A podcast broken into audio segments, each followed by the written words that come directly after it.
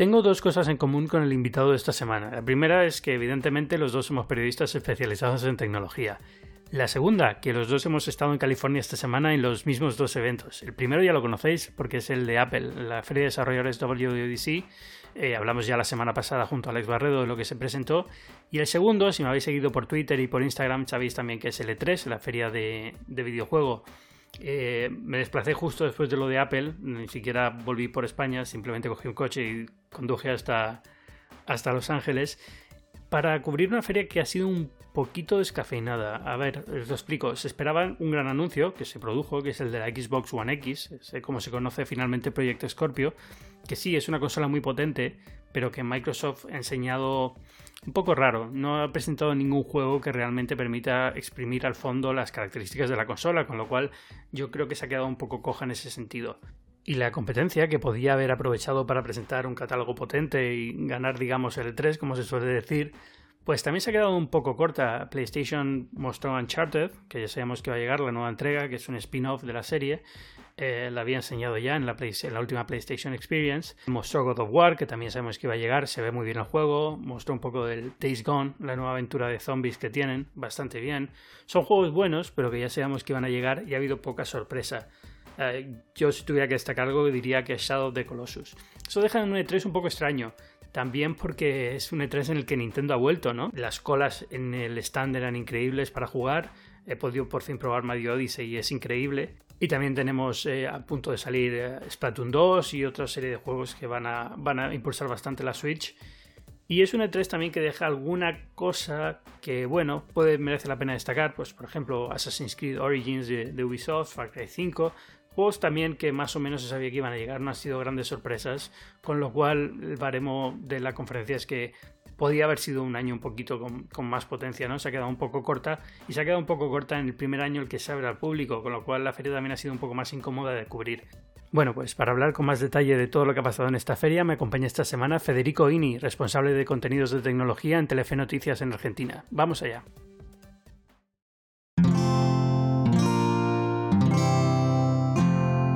Wanda presenta Binarios con Ángel Jiménez de Luis. ¿Qué tal vamos de jet lag? Y venimos bastante bien. Eh, tuve dos visitas a Estados Unidos en una semana, así que primero San José, volvimos a Argentina y nos fuimos a Los Ángeles.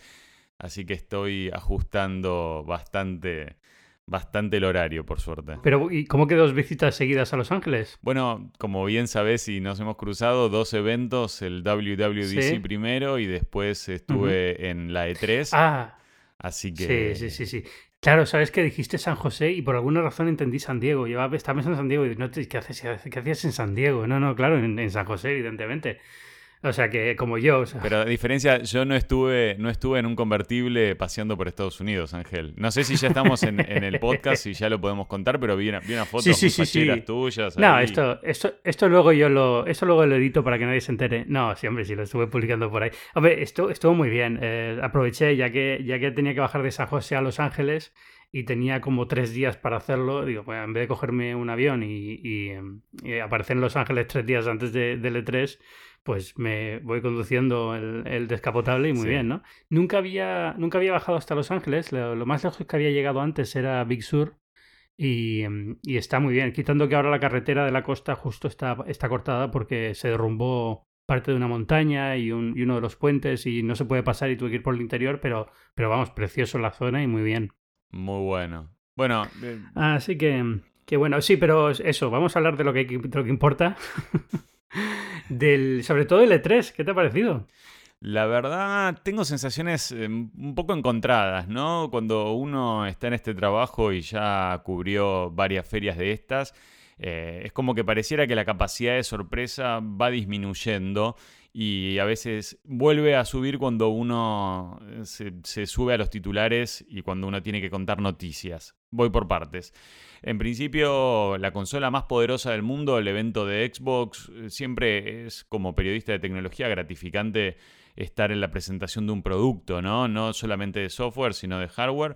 Me dejó un poco de gusto a poco, ¿no? Como que vimos la, la antigua Scorpio, actual Xbox One X Y dije, bueno, está bien, los gráficos se ven bien, em, pero no, no, no, me voló la cabeza, como decimos los argentinos. No, no me dejó sin palabras, no vi un salto cuantitativo, cualitativo, digamos, de, para poder decir, ya me la quiero salir a comprar. ¿no? El titular es excelente igual, la consola más poderosa del mundo, 40% más poderosa que la, que la PlayStation Pro. Sí me pasó quizá en el evento de Play, también como periodista fue un gran espectáculo. Estamos en el Shrine Auditorium, se, olfateaba la leyenda de Hollywood, se olfateaba en los Oscars. Me encantó el espectáculo y cuando salí la gente me tuiteaba, no, no presentaron nada, la verdad no hubo nada, eh, más de lo mismo, son solamente trailers. Y eso me cambió un poco cuando tuve algo de tiempo para, por ejemplo, sentarme con Detroit. No sé si tuviste la posibilidad. No me senté a jugar, me senté detrás del que estaba jugando para verlo, pero me sorprendió bastante porque es un, es un juego que, mm, que por lo que habían enseñado hasta ahora yo pensé que iba a tener menos acción y menos interés a la hora de jugarlo, pero no, está genial el juego, está muy muy bien. La verdad, yo fui un... A mí me fascinó Heavy Rain cuando estaba en PlayStation 3, eh, Beyond no me, no me enganchó, no me, no me logró cautivar. Eh, no sé si por falta de tiempo o algo, y esos 15 minutos que pasé con Detroit, Becoming Human creo que se llama completo, eh, casi me, arrancan una lágrima. Eh, fue una experiencia cinemática, fue una experiencia realmente espectacular y creo que a veces todavía las buenas historias y las buenos, los buenos guiones y el buen trabajo es lo que marca la diferencia, ¿no? Eso... Sí, yo, creo, yo creo que por eso PlayStation lo está haciendo también, porque sus juegos exclusivos suelen ser juegos muy cinemáticos, con un guion muy bueno, hablo de Uncharted, de todos estos juegos, y es lo que le permite, digamos, destacar del resto de consolas, ¿no? Y sobre todo de su, de su principal rival que es Xbox.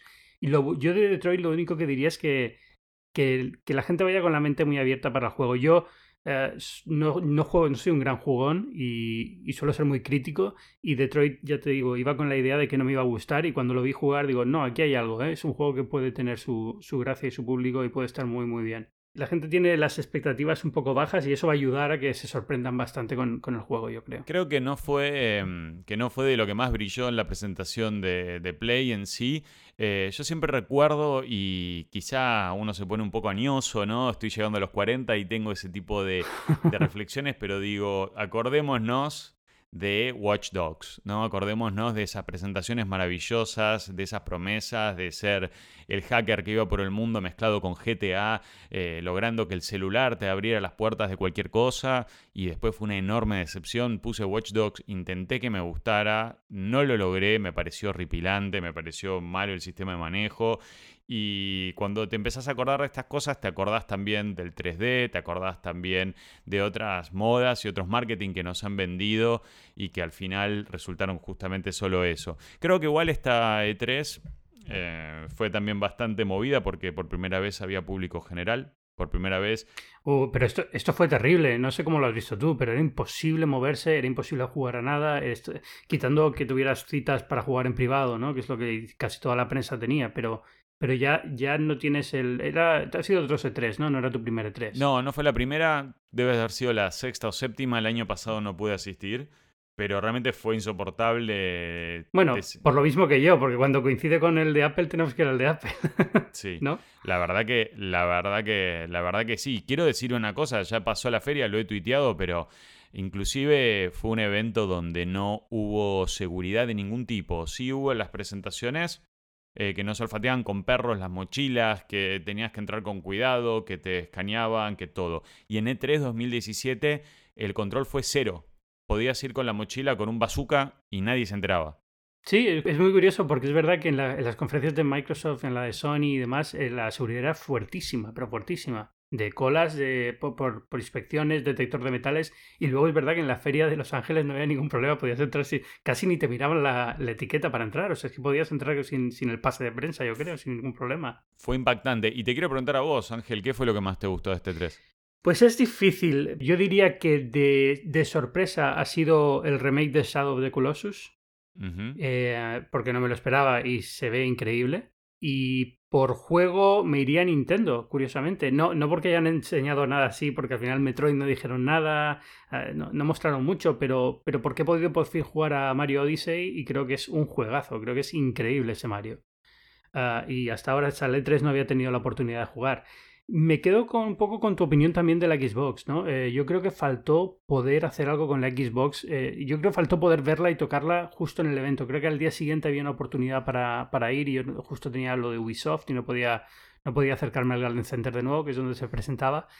Pero, pero me dejó un poco frío y creo que Microsoft no dio un buen motivo para comprarte la consola. Faltó un juego que dijeras, ah, por esto merece la pena comprarse esta consola, porque viene con este tipo de juego o con este tipo de gráficos. Y eso faltó un poco en la presentación, yo creo. Sí, mismo en cuanto a televisión, nosotros íbamos al booth buscando qué grabar y bueno, estaba Forza. Sí. Y estaba Forza. Ya está, sí, Forza. Y, yo entiendo también a Microsoft, no pueden tampoco decir, ahora ya no nos interesa, porque no, tienen que seguir manteniendo la, Xbox One eh, normal, ¿no? Y la S. Y entonces no pueden tampoco llegar y decir, a partir de ahora estos son los mejores juegos y el resto de las consolas se quedan un poco paradas. No, tienen que mantener todo funcionando y todo tiene que tener cierto nivel de, digamos, de, de, homogeneidad en, en, los títulos, en los gráficos y demás. 40% más potente, pero también tiene que mover muchos más píxeles, con lo cual al final tenía que haber apostado un poco más por enseñar eh, un buen motivo, ¿no? Decirte, mira, es que cómpratela porque vas a poder jugar a este juego de esta forma. Y yo creo que eso habría ganado muchísimos puntos. Sí, eh, realmente dos cosas. También tú hablas del tema de los píxeles y del tema de la potencia. Y a mí me pasaba que miraba la conferencia de Xbox, con quienes tengo la mejor onda, eh, parece que uno estuviera un poco en contra, pero inclusive veíamos cuando, cuando se estaban presentando algunos juegos que dropeaban frames, que de repente no estaban corriendo fluidos. Y yo decía eh, no sé si es la pantalla, no sé si es el sistema, no sé si es que son alfas, pero estás mostrando la mejor consola y estás haciendo hincapié en los 4K y 60 cuadros por segundo, era como el speech que repetían todo el tiempo y de repente veías con, alguna, con algunos tironeos la imagen. Eso me, me, me, pareció como, como complejo, ¿no? Digo, bueno, ni siquiera por este lado. Y realmente también por las pantallas mismas, no sé si lo que pasaba es que no se lucían tanto, las de Sony se veía mucho mejor, la calidad gráfica se apreciaba mucho más cuando em, eh, este juego ahora justo no tengo, no me sale el nombre, el que es como una especie de Walking Dead. Eh, Days Gone. Days Gone, ahí se veía increíble cuando mostraban el nuevo... Otro juego que me sorprendió mucho de, de la presentación última que habían hecho del Days Gone, no me llamaba nada la atención y cuando he visto el Days Gone ahora en esta feria, mm, ya empieza a tener cierta gracia. El protagonista tiene bastante carisma. Yo creo que puede salir un buen juego ahí también. Sony tiene, tiene un catálogo interesante. Yo creo que al final Sony em, lo tenía muy fácil en este 3 para quedar como la, digamos, esto, a odio decirlo de ganador del E3 porque parece que es un concurso y no lo es, ¿no? Pero como para ser el fabricante con más peso y el publisher con más peso. Y sin embargo se quedó bastante corta, pero todo lo que ha presentado al menos eh, yo, o parte de lo que ha presentado al menos, ya, ya tenía unas fechas que son relativamente cercanas. Eh, God of War no se va a 2018, pero Uncharted, todos estos juegos, yo creo que, que, en ese sentido está bien. Me hubiera gustado ver también alguna cosa de Last of Us 2, que al final no salió nada nuevo. Eh, pero yo creo que en Sony ya están pensando más en los eventos propios estos que hacen, en las PlayStation Experience. Y, y entonces el E3 se queda un poco como huérfano. Sí, también yo esperaba ver algo de Red Dead Redemption 2, que más allá de que no. de que, eh, para mí... no, lo veremos, no lo veremos nunca, yo lo entiendo. O sea, de verdad, estuve buscando. Es que no estaba ni en el show floor en ningún sitio, los de Rockstar. Es que era, era terrible. Había, había un booth de Take Two que es solamente para reuniones, hermoso, como muy premium, donde, le pregunté a un tipo de seguridad, ¿y aquí qué es? Y dice, no, esto es Take Two Rockstar y solamente reuniones, como diciendo. Eh, estamos aquí, pero no tenemos ninguna necesidad de mezclarnos con ustedes ni explicarles qué estamos haciendo. Somos, eh, somos Rockstar. Eh, y también me parece que hay otra frase, vamos a meter un poco de, argentinismo, que tenemos acá que dice que en la cancha se ven los pingos, ¿no? Por los caballos de carrera. Hmm. Acordémonos de Last Guardian, acordémonos de Uy, estoy, me ha agarrado el jet lag por el lado de olvidarme los títulos, pero este juego que tenía los universos infinitos de quintillones, eh, de que ibas con la ah, eh, no, Man's Sky. No Man's Sky, claro. A ver, yo creo que las ferias estas nos sirven para hypear, nos sirven a veces para poder probar alguna cosa. Yo levanto la mano y digo, eh, he probado pocos juegos el E3 porque estaba filmando, eh, pero el No Man's Sky nos prometía cosas increíbles. El Last Guardian era una deuda con el pasado, 10 años, 8 años eh, en producción, y después han sido, me parece que grandes fracasos, inclusive con, el Class Action Suit, con el juicio masivo que le hicieron a, o que quisieron hacerle al tema de No Man's Sky. Em, eso me parece que a veces nos tiene que servir un poco como enseñanza de que estos son grandes shows y que después eh, queda el tiempo para demostrar y a veces hay juegos que son más tapados, como por ejemplo Inside, que lo vi presentarse hace unos años por primera vez de la gente de Play Dead Games, que era como una suerte de sucesor espiritual de Limbo, y terminó siendo para mí uno de los mejores juegos de 2016, una experiencia realmente increíble que recomiendo si no lo jugaron el Inside. Y otros juegos que tienen mucho marketing y tienen mucha explosividad, terminan siendo humo, ¿no? Un poco nada. Mm, sí, ¿cómo has visto Shadow of the Colossus, el remake? ¿Eso te da buena vibración, mala vibración? Eh, la verdad no jugué el original, me gustó mucho la presentación, pero me quedé, me quedo con la duda, porque no, no, no, no es un título del cual me una a una cuestión histórica. Ya, eso lo entiendo. Yo tampoco he jugado, o sea, conozco por qué es importante el juego y conozco la gente que lo sigue y lo considera un clásico y sé de qué, de qué va el juego y un poco entiendo la metafísica detrás del juego y el mensaje que lleva, ¿no? Pero no lo he jugado. Entonces, eh, para mí es una buena oportunidad que lo saquen para jugarlo ahora. Pero, pero me da un poco de miedo por, eh, por, las, por las Guardian, ¿no? Porque vaya a pasar algo parecido. Aunque en este caso. Sí, bueno, es, es el mismo, ¿no? Pero eh, también en este caso Ah, digamos que el juego ya está, ya existe, ya se ha jugado, ya sabemos lo que hay. Es solamente, eh, bueno, se está haciendo desde cero a nivel de motor gráfico y demás, pero, pero ya el, el, digamos, la historia es la va a ser exactamente igual, con lo cual ya no va a haber una mala sorpresa en ese sentido. Pero, pero no sé. Te quiero, bueno, también si te parece introducir otro tema que fue el VR, ¿no? Que, que también fue muy ah, protagonista de la feria y algunas cuestiones para comentar interesantes. ¿Qué te ha parecido? ¿Tú qué crees del VR? Mira, eh, me ha pasado también, es como la, sesión de terapias binarios, parece. es, justo lo que es. Eh, sí, hablarte de esto, realmente hace dos años o algo así probé, o un año en IFA, una experiencia con, en ese momento era Morpheus de, PlayStation, me, me voló la cabeza, me fascinó. Y cuando me lo dieron por primera vez para probar en mi casa, agarré, abrí la caja y prometo contarte después qué me pareció, qué experiencia viví. ¿eh? ¿eh? abrí la caja, saqué un cable, saqué otro cable, saqué otro cable, puse una conexión, eh, me puse el coso en la cabeza, empecé a correr el cable, moví el cable y dije, si esto, gigante, molesto, cada vez que quiera jugar una experiencia de VR, lo tengo que armar, no lo voy a hacer nunca. Y si lo tengo que dejar puesto, mi esposa me va a matar en medio del living, este casco eh, ocupando espacio. Y realmente me, desganó muchísimo. Ahora, ¿qué probé en E3? ¿Qué, qué experiencias tuve? Ace Combat 7, eh, Ace of Combat 7 me fascinó, que es como estar adentro de Top Gun. Me pareció un juegazo, me pareció una experiencia muy divertida y muy inmersiva. Salí mareado, eh, Eso te iba a decir, si no te mareas. Sí, la verdad terminé y me costó un poco ubicar donde estaba bastante mm. mareado. Y después tuve una experiencia que periodísticamente me pareció fascinante, que probando el GT Sports, el juego, el Gran Turismo Sport de PlayStation, terminé corriendo en Willow Springs, que es una, o sea, con el casco de realidad virtual, en Willow Springs, California, que es una pista donde corrí superar autos en la vida real. O sea, hace seis años hice una nota donde con el dueño de Kingston, de quien, con quien trae una linda amistad, llevó cinco superautos a medio del desierto para que hiciéramos una entrevista y corriéramos eh, un Porsche GT, un Bugatti Veyron, un Ferrari, un Mercedes McLaren. Llevó esos autos a la pista de carreras de Willow Springs. Eh, para hacer una nota que después te paso el link por si la quieren, si la quieren ver. Sí, sí, la ponemos en las notas, sí. Sí, a ver, corrí esos autos y cuando llegué al booth de, mm, de PlayStation, de repente me dijeron, bueno, para probar el GT Sports tenemos en realidad virtual la pista de Willow Springs y agarré el mismo Mercedes con el que había corrido hace seis años en la vida real y pude tener la experiencia eh, virtual en una pista de carreras que probé eh, en el mundo de verdad. Eso me pareció fascinante. Has nombrado los dos juegos de realidad virtual con los que yo me he mareado las últimas veces, precisamente el GT y el Ice Combat. Es que no pude, de hecho tuve que parar la demo del, GT porque, eh, vamos, iba a echar todo el desayuno ahí en, la, el bus de Sony. Soy de las personas que es súper sensible al, al, mareo en realidad virtual. Creo que se cura a base de seguir jugando y demás, pero, pero me va a costar bastante entrar. Yo eh, todavía no tengo el casco de realidad virtual, he probado algunas demos de Sony aquí y allí pero me gusta cuando son más tranquilas que, que esos. Y tampoco me gustan los juegos de miedo, que es el otro gran punto fuerte que tienen, con lo cual estoy un poco como esperando a ver si sacan algo que me, que me llame la atención. ¿Sabes qué me gustó mucho? Los, juegos sociales nuevos estos con el móvil.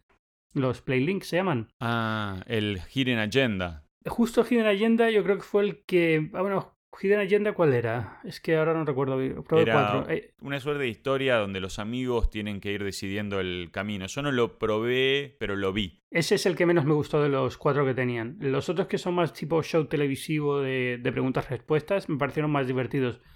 Pero yo creo que es un concepto interesante. Yo creo que es un concepto de lo de usar el teléfono para jugar, que siempre ha estado ahí, ¿no? Quiero decir, lo de la segunda pantalla siempre se ha hablado y demás. Pero ahora ya todos tenemos un teléfono en el bolsillo. Ahora ya mm, eh, la PlayStation es, es, una consola que ya mucha gente compra online y se puede descargar el juego y demás. Yo creo que ahora es un buen momento para intentarlo y eran divertidos, me gustó bastante. Ángel, ¿te acuerdas? ¿Cuál? ¿Te acuerdas de, bueno, en alguna E3 eh, estaba el Project Glass de Xbox, donde uno tenía una segunda pantalla. Eso, eso es, sí. La segunda pantalla, claro. Sí, sí, esto lleva. Pero no había forma de sacarlo. y ahora no sé si parece ser que puede moverse un poco. También ha cambiado, ¿no? En aquel momento Project Glass era como una tableta, ¿no? Era pensado para tableta, no tanto para teléfono. Claro, para el iPad y de repente veías Game of Thrones y mientras veías la serie tenías el mapa que iba, que iba por ejemplo, en qué parte de Westeros estabas. Eh, la idea era muy buena. Eh, quizá fue demasiado pionera. Yo creo que fue eso, fue demasiado pionera y fue, mm, y, fue muy complicada de configurar. Y este tipo de juegos, eh, yo los he visto, por ejemplo, en la Apple TV. Apple TV tienes, tú puedes poner, descargar un juego para jugar así en la televisión con los amigos y cada teléfono de tus amigos es el controlador, ¿no? O tiene, o es su pantalla personal en la que puede ver un mensaje secreto o cosas así.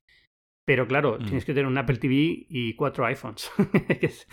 y empieza a subir un poco de precio la cosa, exacto, para jugar a un sí, juego. muy premium. Es para jugar con amigos premium. Eso es. Mientras que esto de PlayLink, pues mira, son está tanto para iPhone como para Android y, solo tienes que tener la PlayStation, que es más cara que la Apple TV, pero bueno, se supone que ya la tienes, ¿no? Es un poco la, historia.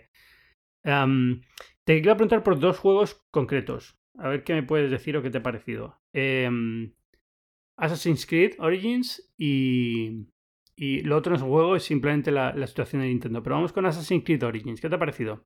¿Lo jugaste? Te, te doy. No, no lo jugué. Eh, y te doy la versión corta, aburrida y corta mambos. Después de Black Flag en adelante no creo nada de Assassin's Creed hasta jugarlo y tampoco Unity. Veía los trailers ah. cinemáticos en su momento, me enloquecía, la Revolución Francesa, en el tráiler le cortaban la cabeza, lo mostró en el noticiero, dije, miren el juego que parece una película donde han recreado la Revolución Francesa hasta el mismo último detalle. Lo agarré, aclaro que no he sido nunca un super fan de Assassin's Creed, ¿eh? eso hay que decirlo pero agarré mi casa, puse Unity y el control era tan aburrido, malo, que quizá, bueno, no es un juego para mí, pero te diría que Assassin's Creed solo los creo cuando se publican y cuando juego y quizá me diviertan. Eh, no sé qué te pasó vos. Pues eh, yo soy no lo contrario, pero sí que he jugado a todos menos al último, el Syndicate, creo que es, ¿no? El de Londres. Mm. Em, al resto he jugado y es de los pocos juegos que puedo decir que me los he acabado. Son juegos muy simplones, ¿vale? En cuanto a control. Y lo que han cambiado en este es precisamente el control. Y lo han hecho un poquito más interesante y el combate un poquito más animado, digamos. Porque es verdad que hasta ahora era como, bueno, pues siga, dar al botón 50 veces hasta que mate a todo el mundo, ¿no? Y, y yo creo que, que, en ese sentido ha ganado muchísimo la saga pero no deja de ser un Assassin's Creed. Y yo creo que eso, eso es inevitable. Yo, la, gente ya lo asocia a un tipo de juego, un tipo de estilo de juego y ya no se puede cambiar, yo creo. Pero está muy bien. A todos los que sean como yo, que les guste la saga, yo creo que es, eh, es uno de los que hay que descargarse y jugar este año, porque es un giro de tuerca a la saga que le añade cuatro cosas que solucionan problemas que tenía y, sigue manteniendo el sabor ese que suelen tener. ¿Qué te pareció la polémica del Far Cry 5 y lo jugaste? Lo jugué un poco en antes de entrar al de Sony, sí, en la demo que tenían. bueno, no, perdona, y luego en el stand Ubisoft también. Sí, sí, no, sí lo jugué. Juego de una de las misiones está muy bien. ¿La polémica cuál? Bueno, eh, hubo un grupo de seguidores, eh, en realidad eh, un grupo religioso de alguna provincia estadounidense que quiso prohibirlo porque consideraban que ofendía por el hecho de que, bueno, quienes no lo sepan, Far Cry 5, los malos, es un grupo de ultra religiosos que toman un pueblo de Montana y que quieren convencer a toda costa la gente y quienes no se convencen lo llevan de los pelos de que se acaba el mundo y hay un líder. O sea, es una suerte de prototipo de mezcla de redneck con seguidor furioso de Trump. Y en el medio del contexto político de Estados Unidos, eh, publicar un juego donde hay un grupo de fanáticos que, se parecen mucho al estereotipo nuevamente del redneck. Del alt-right, eh, que, quieren, que quieren convencer a todo el mundo de algo con las armas eh, y vos sos parte de la resistencia.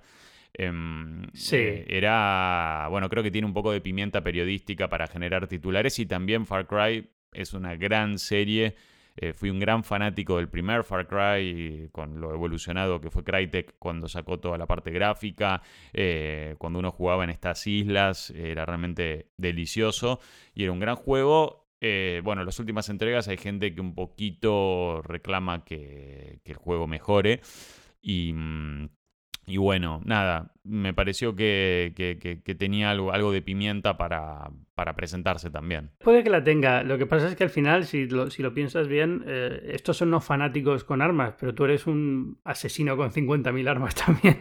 no es que seas precisamente un pacifista intentando luchar contra la, la digamos, el movimiento más conservador americano, ni mucho menos. Así es. Bueno, por lo menos es, es buen motivo, dicen ellos. No, es un juego en el cual se intente... Digamos, poner muy mal a la Asociación del Rifle Americano, porque es justo todo lo contrario, o sea, es destrucción completa también por tu parte. Y está bien, o sea, es, un Far Cry. Yo estuve visitando las oficinas de Ubisoft para cuando sacaron el Far Cry Primal, este de cuando se fueron al pasado, que es un juego curioso, pero yo creo que no pegaba mucho con la saga Far Cry. Y, y que vuelvan a este tipo de juego más clásico de Far Cry, de ambiente más moderno, muchas armas de fuego, Ah, en este juego de, la, de la misión con el, con el avión, es divertidísimo. Eh, a mí es un juego, típico juego Far Cry de destrucción masiva, buenos gráficos y, ya está, ¿no? la historia casi es más una excusa que, que, el hilo conductor del juego, ¿no? Da igual, a ti te sueltan una isla y disparas, y te sueltan en medio de montaña y disparas y ya está, ¿no? Lo que sí noto en Ubisoft es que están empezando a usar muchas de las mecánicas, a reaprovechar muchas de las mecánicas. Ahora el Assassin's Creed, por ejemplo, ahora tienes el águila esta, que, estaba en el Far Cry Primal. En el Far Cry 5 ahora tienes eh, animales y tal que también vienen un poco de, la, de Far Cry Primal, un poco el comportamiento que tiene es parecido. Y lo que están es eso, pues digamos, eh, reutilizando el motor y reutilizando los elementos. Y puede quedar bien. Yo creo que va a ser un juego, a ver, eh, va a ser un Far Cry clásico, el que va a gustar a la gente que le ha gustado el Far Cry y ya está. tampoco, tampoco va a expandir mucho el, el mundo. Y la polémica, yo creo que tampoco, ¿eh? O sea, es Sí, tal vez algún, algún movimiento religioso muy, muy fundamentalista de aquí de Estados Unidos se, se, moleste, pero bueno, o sea, tampoco creo que estén muy pendientes de la actualidad del videojuego y casi, casi le beneficiaría, yo creo, a Ubisoft. Yo, si no me extrañaría nada que fuera una campaña de marketing de la propia Ubisoft, la verdad. Ya empezaron con los titulares, o sea, eso, eso ya salió. Igual creo que eran 1.200 personas que habían firmado, algo, algo realmente ridículo. Ah. Ya, puede ser una campaña de marketing de Ubisoft perfectamente, o sea, lo veo venir. Sabe que me gustó mucho, mucho a nivel show y a nivel eh, experiencia, aunque no probé el stand de Bethesda o Bethesda. Eh, realmente era increíblemente bien producido. Mm, habían hecho un diner norteamericano, una, una suerte de emulación para mostrar Wolfenstein 2. Y lo que me gustaría, que no pude probar y tampoco le tengo mucha fe, es eh, Fallout 4 VR. Yo soy convencido que el día que Fallout 4, eh, que es uno de los mejores juegos que jugué también en mi vida, te diría. Eh, tengo una experiencia VR convincente, yo voy a desconectarme de la raza humana por un largo tiempo y me van a perder ahí en las tierras contaminadas de residuos nucleares porque me parece que es un juego increíble y si eso se pudiera trasladar al mundo virtual, ya está. Yo, tomen mi dinero. No, no pude probarlo tampoco. El stand de Bethesda estaba muy bien, pero también era que estaba súper lleno de gente y era imposible jugar a nada. Con lo cual eh, lo vi, pasé por delante de todos, pero no, no pude. ¿Ves? Otro juego que ha tenido polémica es el Wolfenstein. Ese sí ha tenido más polémica. ¿Por qué? Precisamente porque los neonazis ahí en Estados Unidos han decidido que era que es discriminatorio contra la, contra la raza aria. Es alucinante. Lo de este país, de verdad, es, es, increíble. siempre alguien tiene algo para decir. Para eso están las redes sociales. Sí, exacto. Yo, es el nivel este constante de, de, ofensa y me siento ofendido, pero en, en, este caso ya es como especialmente grave que, que, vengan con este, con este argumento, ¿sabes? Hoy leía, no quiero no quiero meter la pata, pero hoy leía justo un titular de que hay grupos eh, indígenas eh, que están pidiendo a la ONU que la apropiación cultural sea penada, penada inclusive. Por eso no quiero, no, no, no estoy muy adentrado en la noticia. es un tema muy sensible, sí. Eh, pero, pero bueno, realmente el, otro día mi hermana vive, vive en los Estados Unidos, estaba en New York con ella y me contaba del caso de una mujer eh, caucásica o blanca, no sé cuál es el término correcto para no ofender a alguien, que se había hecho pasar por afroamericana y que la habían descubierto, que había sido como que ella tenía las trencitas y el pelo y era una ejecutiva de una compañía y ante todo el mundo, no sé si ella decía que era afroamericana, pero se había como adueñado del look y, y fue todo un escándalo y bueno, realmente creo que son tiempos extremadamente volátiles con cualquier cosa que tenga que ver con esto, ¿no? Digo, si hay neonazis que se ofenden, ya creo que, bueno. Ese es el nivel de ridículo, es decir, pero ¿cómo puedes ir de víctima por la vida? Tiene ideología neonazi, tío, es que es alucinante. Bueno, oye, Nintendo, vamos a cosas más divertidas. ¿Qué te ha parecido? Eh, ¿Has jugado a la Switch eh, o todavía no? Jugué a la Switch, la compré, mira, la compré el día que salió en la ex Plaza de Toros, eh, en Plaza en Plaza España en Barcelona, el día justo. Ah, en Barcelona, sí. Estaba terminando el mobile, me estaba volviendo, salió un día viernes, creo, el día compré la consola, compré el Zelda, la mostré en la tele, no la volví a aprender nunca más después, pero me gustó mucho Mario Odyssey. La verdad me pareció lo de, ¿cómo se llama? Clappy, Hattie, no sé el, nombre del gorrito, de la boina. El gorrito, sí. Es, un juegazo. yo, yo, creo que lo de Nintendo es, magia pura. Yo no sé cómo lo hacen, pero, pero es que les sale, les sale redondo y, Mario Odyssey les, ha salido redondo. Y mira que yo no iba con tampoco con ninguna... Yo no soy... Soy más fan de los Marios en dos dimensiones que en tres dimensiones. Mm. Y no iba tampoco con una, con expectativa muy alta. Y, me, y salí, vamos, con la sonrisa oreja a oreja diciendo, este juego es increíble, está muy, muy bien entre eso y expansión de Zelda, mira, yo todavía no tengo la Switch, pero he mandado todos los motivos para comprarla ya. Iba a esperar un poco, pero me la voy a comprar ya si la encuentro, que es imposible por lo visto. ¿En serio? Y sí, sí, sí, sí, por lo visto es eh, todavía hay semanas de espera para, conseguir una. Entonces, si, si no ahora tengo que ir a Nueva York esta semana, si consigo encontrarla ahí bien, y si no, pues seguiré esperando, pero eh, estaba esperando, eh, Zelda estaba en la lista de lo que tengo que jugar en los próximos meses, sí o sí, ahora con expansión más todavía. Y, Mario y Splatoon me han vendido la consola todavía más, con lo cual, oye, fantástico. La verdad la gráfica me parecía que estaba muy bien y la jugabilidad creo que hay que acostumbrarse, si nunca lo hiciste, a los controles, mantener en las manos medio en el aire y poder hacer esa interacción. No sé si es para todo el mundo, en algún momento yo extrañaba el D-pad, por decirlo así, eh, pero me gustó mucho la gráfica y me parece que, obviamente con Mario Nintendo se cuida mucho y siempre hace algo, como decís, con un, con un halo mágico, ¿no? Eh, realmente a mí me gustó, me sacó una sonrisa y me divertí ahí en el demo que nos hicieron. Eh, fue uno de los pocos, digamos, uno de los títulos que sí me pude un poquito poner a jugar y, está bueno, ¿no? También tenerlo con, un poco de actualización. Y mientras me crucé a. Yo no soy un fan del fútbol, pero me crucé a FIFA 18 y a pesar de que no usa el engine Frostbite 2. Eh, se lo veía bastante bien en la Switch, ¿eh? Se ve bien, sí. Está, vamos, es jugable. Yo creo que la gente se lo va a pasar bien con él.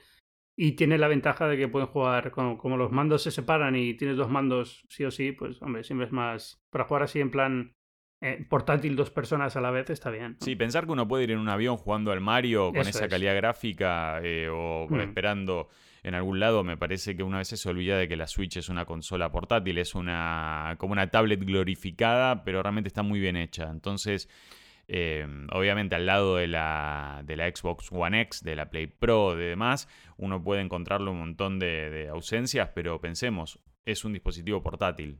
O sea. Sí, eh, no, y, están muy enfocados al tipo de juego que están enfocados y funciona muy bien. Al final es eso, ¿no? Cómo te lo pasas con la consola y, si los juegos son buenos, eso es lo que importa. Al final hay motivos para querer mejores gráficos y, oye, siempre están bienvenidos, pero Pero hay un tipo de juegos como es este tipo, el Mario este, por ejemplo, que bueno, se ven suficientemente bien y son divertidos jugarlos así y ya está, ¿no? Hay tampoco, hay tampoco Mm. que darle muchas más vueltas. Sí, sí. Y Splatoon 2 lo mismo, o sea, es que al final es el juego que es y se ve muy bien y es divertidísimo jugarlo y es lo, que, lo único que tiene que preocuparte, no tanto el que, que si este juego fuera en PlayStation sería 50.000 veces mejor en gráficos. Bueno, pues vale, pero no.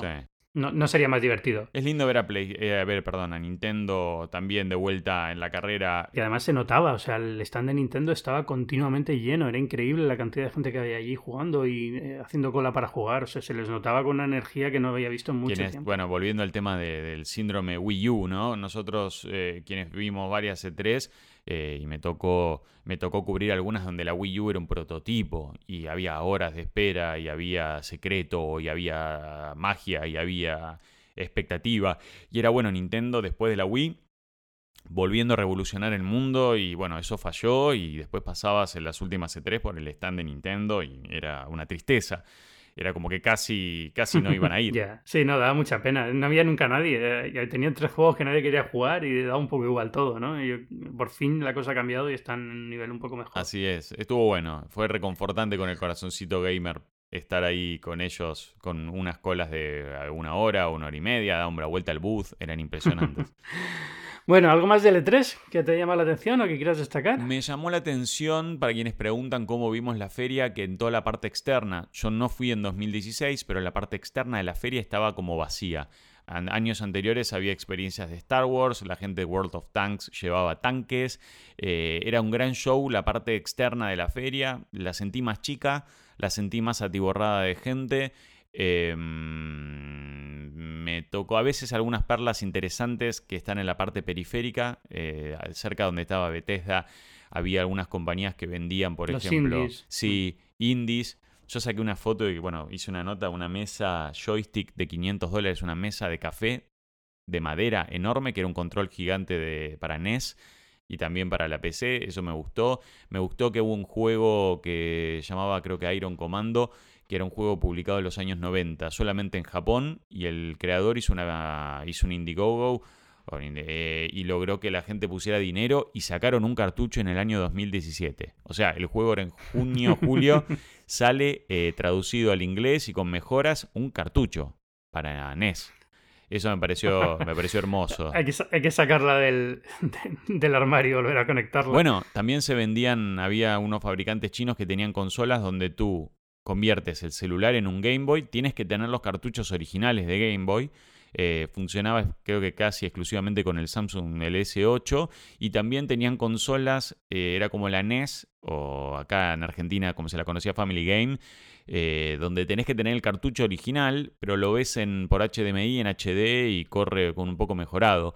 Eh, sí, o realmente la parte nostálgica también tenía, siempre tiene, tiene un lugarcito eh, y me pareció interesante. ¿Y sabes lo que me he dado cuenta? Eh, Los juegos clásicos típicos japoneses de repente están teniendo muchísima aceptación en Occidente. Eh, desde, me he dado cuenta desde Persona 5, por ejemplo, este tipo de juegos que eran como muy extraños y muy... ah, todo lo que se ha montado con el nuevo Shenmue, todo este tipo de, de juegos que no solían encajar bien en Occidente, que ahora empiezan a salir y tienen bastante tirón. O por lo menos tenía mucha gente persiguiéndolos. ¿no? Sí, sí, la verdad había, había, había creo que público para todo en esta feria. Y realmente lo que sí, sí, quizá mm, me pregunto y te pregunto a vos, si vos crees que la industria móvil está bien representada en E E3. No, fatal, terrible, o sea, cero. Y en E3 nunca ha estado del todo, ¿eh? de todas formas, porque la industria móvil se va más a la a GDC, la Game Developer Conference, que es en San Sí. Francisco, y es ahí donde suelen estar. Pero yo creo que la historia del, del juego móvil ha perdido mucho fuelle en los últimos dos años. Eh, y, eh, había un momento en el que parecía que estaba subiendo mucho. Es muy grande, si nos ponemos a mirar lo que ingresan los juegos móviles, es un mercado enorme y muy, muy, vamos, o sea, rivaliza con portátiles sin duda alguna y con, sobre, con consolas grandes no tanto, pero vamos, no, no está tampoco tan lejos como mucha gente cree. Pero es la historia de, de juegos como Clash of Clans, eh, me saldrá Clash of Clans, eh, Sí. como, yo qué sé, los Angry Birds, todos estos que tienen mucho in-app purchase y hacen el dinero en volumen ahí, ¿no? Y, pero no hay lanzamientos grandes, no hay juegos profundos todavía, no hay desarrollos que sean increíbles. Fíjate, o sea, al final eh, el mejor juego que he jugado esta última semana en móvil es Monument Valley 2. Evidentemente no estaba en el E3, sabemos de él por, porque estaba en lo de Apple, básicamente, ¿no? Porque Apple lo sacó ahí en, destacado, pero ya está. ¿Recomendable? Uh, Excelente. Bueno, a ver, como el primero, mejor que el primero, cortito también. O sea, ese es el problema que tienen estos juegos, es que al final son juegos de móvil y están pensados para jugar una partidita cada día corta y ahí te dura una semana, digamos, ¿no? Pero, pero no son juegos que tengan una jugabilidad enorme o una rejugabilidad enorme. Y, es un poco lo que le falta al móvil, ¿no? Falta, falta un estudio que se ponga a hacer un juego que lleve sus tres años y tenga una profundidad de un Zelda o de otro, uno de estos juegos, ¿no? Pero claro, es que la economía del juego móvil no permite hacer ese tipo de cosas todavía. Y no sé si lo conseguirá. Sí, Bethesda hizo algo interesante cuando presentó Fallout 4 hace ah, el Fallout ese, ¿no? El Shelter, ¿no? que era una experiencia asociada al juego, gratuita y al mismo tiempo que era un buen juego. Era una suerte de Sim City o Sim Tower, si querés. Eh, que, que, estaba bueno. Y en ese sentido, creo que hay a veces, cada tanto vemos una. Sí, hay algunos buenos, sí. Eh, 2K ha hecho XCOM para iPad y está bastante bien también. Al final es el mismo juego, ¿no? Ese, XCOM. Eh, hay formas, hay fórmulas que funcionan, hay juegos que funcionan bien, pero es, es un mercado que, que no parece que vaya a despegar con la fuerza que se suponía que iba a despegar. Y el E3 se ha olvidado de él, si es que alguna vez le interesó, que lo mm. dudo. Sí. No, no, recuerdo ahora sí de lo que se me ocurre los últimos 5 o 6 años que he estado viendo yo también. Y no se me ocurre ningún año en el que el juego móvil haya tenido un papel destacado ahí. No, para nada. Y yo te digo, solamente me perdí la 2016 en los últimos 7, 8 años y no nunca. Siempre decíamos, che, y los móviles, che, y dónde está esto, ¿no? Que es eh, que, quizá, obviamente, en cuanto a usuarios, rivalice o supere largamente a, lo que es la industria de la consola. Pero bueno, eh, quizá algún día veremos algo más eh, o híbridos como estos de Bethesda que con Fallout hicieron, hicieron ese experimento que creo que salió muy exitoso. Para feria de juego móvil yo tiraría sobre todo hacia, hacia GDC en San Francisco, que es en febrero así más o menos, que es donde sí se suele anunciar alguna cosa más y algún juego nuevo, pero casi todos los lanzamientos además suelen estar muy ligados al lanzamiento del iPhone. Entonces, eh, mm. hacia septiembre, octubre es cuando se lanzan muchos juegos porque quieren aprovechar que llega el nuevo iPhone con un procesador nuevo, más potente, y le, empujan y ponen... Eh, ahora, por ejemplo, eh, estuvimos en lo, de, en lo de Apple y nos explicaron todo lo de Metal 2, pues ahora con Metal 2 imagino que en la presentación del iPhone Apple sacará algún desarrollador de juegos mostrando algún juego muy bonito que es lo que suelen hacer, vamos, en todas las prestaciones del iPhone. Sí, obvio. Bueno, esperemos que, primero que nos inviten y segundo verla, verla en el Apple Park. ¿No? Ahí en el, teatro de Steve Jobs. Imagino, yo, yo creo que sí, ¿no? O sea, tiene todo el sentido del mundo. Pues ya, está, ya va a estar abierto, ya está funcionando. Y el iPhone es siempre una presentación muy pequeña para, para unos mil periodistas, que es lo que puede tener el teatro ese. Mm, no sé si me van a invitar a vos, seguro que sí. Argentina no sé si está, si está en el mapa tanto como, como España, hombre. Está, no te creas que la cosa está... en España estamos... El iPhone aquí se vende muy poquito, muy, muy poquito. Pero bueno.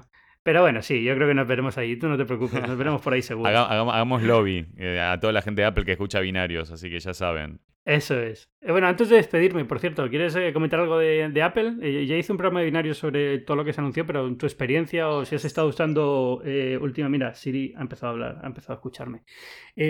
si tu Sí, así de, si has estado probando el iPad Pro y ese tipo de, productos que anunciaron, ¿qué te ha parecido? Mira, en la feria lo probé muy poco, pero recientemente, te diría, hace dos días que estuve en New York, como todo, como siempre me metí en un Apple Store, a pesar de que no necesite nada y uno entra y siente que quiere comprar todo y dice, pero ¿para qué? Hay una suerte de broma que hacemos con mis colegas argentinos que en realidad todos los viajes se definen en la posición del hotel, a qué distancia está de un Apple Store, ¿no? Es eh, qué tan lejos estamos del Apple Store. Y me sorprendió muy gratamente ver el iPad eh, con los 120 Hz de refresco y la imagen renovada a nivel de la fluidez. Más allá de que tengo iPads y no los uso, no soy un usuario del o el celular o la compu o la notebook.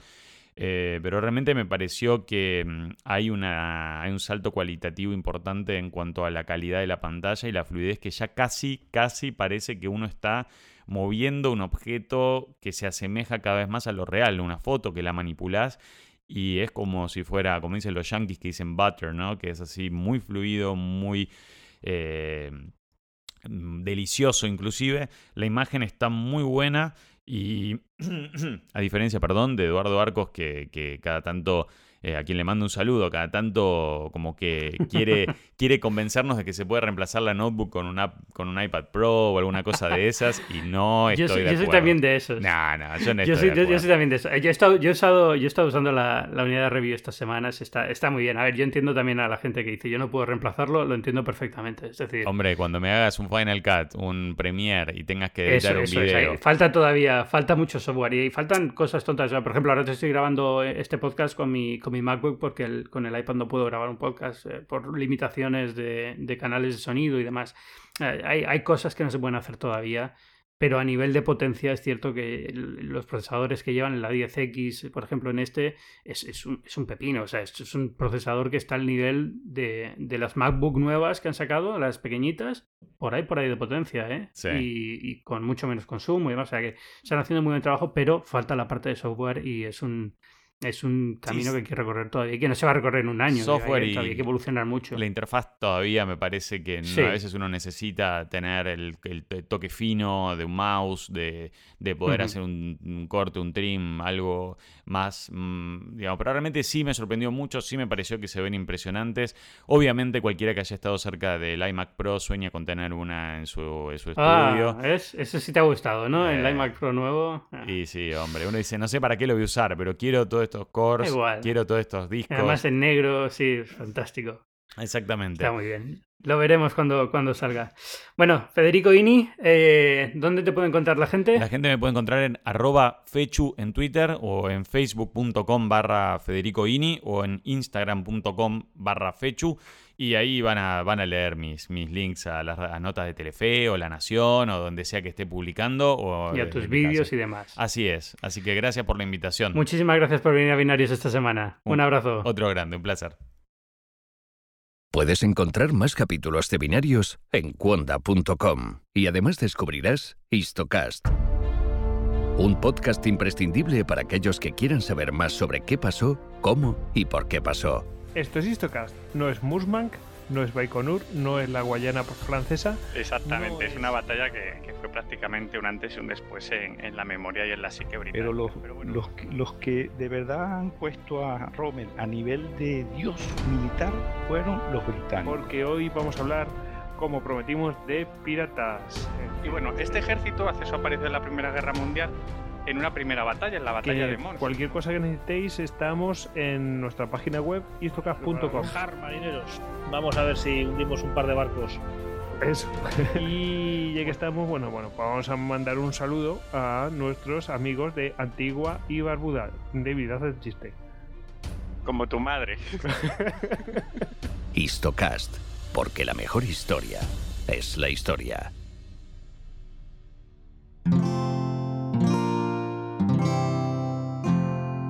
Descubre nuevos podcasts en Cuonda, la comunidad de podcast independientes en español.